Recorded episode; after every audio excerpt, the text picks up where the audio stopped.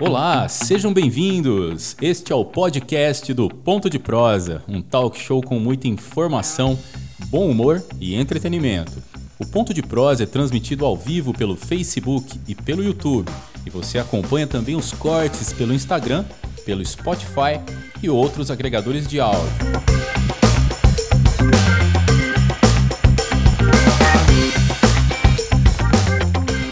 Oferecimento FD Contabilidade e Assessoria. O sucesso da sua empresa é o nosso compromisso. Entre em contato pelo 65 3549 5255. Ponto de Prosa é apresentado por mim, Jorge Sepúlveda e Edgar Savares. Nesta semana, entrevistamos Antônio Lira, presidente do Sindicato Rural de Lucas do Rio Verde e produtor rural. Enquanto algumas atividades econômicas se viram em dificuldades no ano de 2020, resultando em crise financeira para muitos setores, algumas commodities agrícolas viveram uma realidade oposta. Não fosse o cenário ao redor tão ruim, daria até para ter fechado o ano com uma grande comemoração. Os motivos do bom humor passam por uma equação que juntou alta demanda externa por alimentos, mercado interno aquecido e uma valorização no preço das commodities na Bolsa de Chicago. O resultado: preços recordes ou, ao menos, muito atrativos para soja, milho, arroz, boi, entre outros. O bom momento foi alavancado por uma complementaridade nas conjunturas internas e externas a demanda internacional puxada pela China se mostrou voraz e a compra de commodities surpreendeu. Quem produziu, vendeu. É o caso do Brasil que, com a safra 2020-2021 estimada em 264 milhões de grãos, a maior da história, encontrou o mercado comprador disposto a pagar para receber. Outro exemplo foi o valor recebido pelos produtos, Pautada pela alta demanda internacional, a Bolsa de Chicago elevou o preço de diversas mercadorias, como soja e milho. Com o valor pago pelas exportações já em patamares mais elevados, quando trouxe a receita para o Brasil, o produtor ainda se beneficiou do câmbio favorável, em que a desvalorização chegou a 46,5%, com o dólar a 5,94 no seu momento mais alto. A alta no preço do milho e da soja, que tem forte impacto nos preços de carnes, ovos e leite, acabou gerando uma alta da inflação desses alimentos nas gôndolas dos supermercados. E o produtor rural? Está nadando no dinheiro? Este é o assunto que você ouve agora num dos cortes do Ponto de Prosa.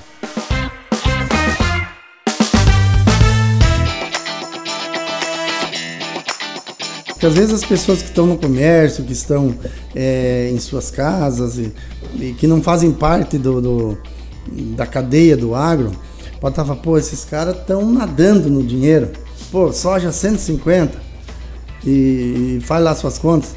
Mas o, o, que as pessoas não sabem, que o ano passado, que a, a, principalmente na soja, é, a gente sempre vende eh, praticamente meia safra ou três quartos da safra você vende sempre futuro, né? Para você garantir, garantir preço, garantir os financiamentos e tal. Então você vende futuro.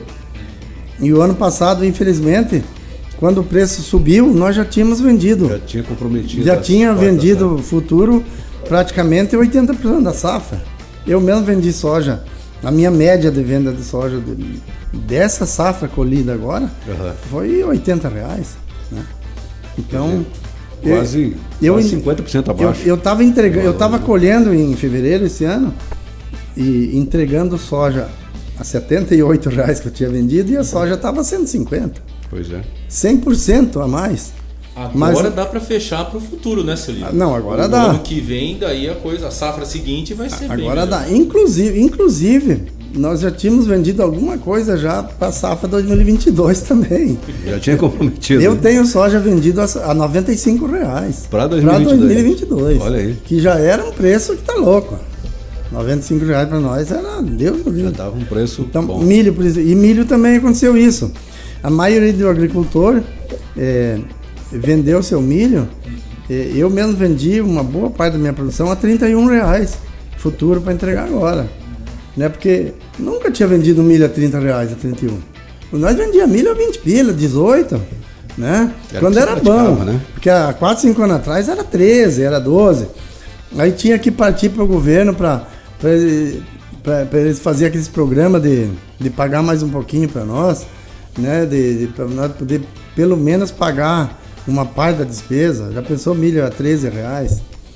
Depois a 18 já era bom, a 20 já era bom, né? Agora imagina a 31, né? É, nós só plantava milho, a gente só plantava milho para manter a terra lá um pouco desinçada, né?